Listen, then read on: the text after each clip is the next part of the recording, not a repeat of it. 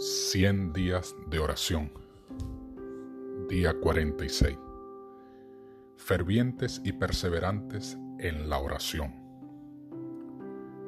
Nuestras oraciones han de ser tan fervorosas y persistentes como lo fue la del amigo necesitado que pidió pan a medianoche. Cuanto más fervorosa y constantemente oremos, tanto más íntima será nuestra unión espiritual con Cristo.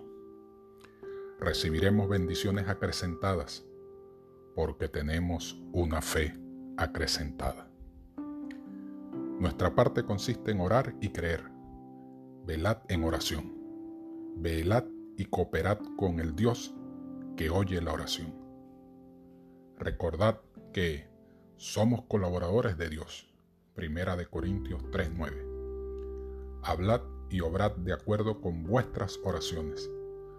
Significará para vosotros una infinita diferencia el que la prueba demuestre que vuestra fe es genuina o revele que vuestras oraciones son sólo una forma.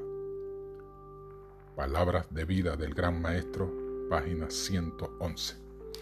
Dios te bendiga en este día y recuerda, alaba, confiesa, agradece, pide.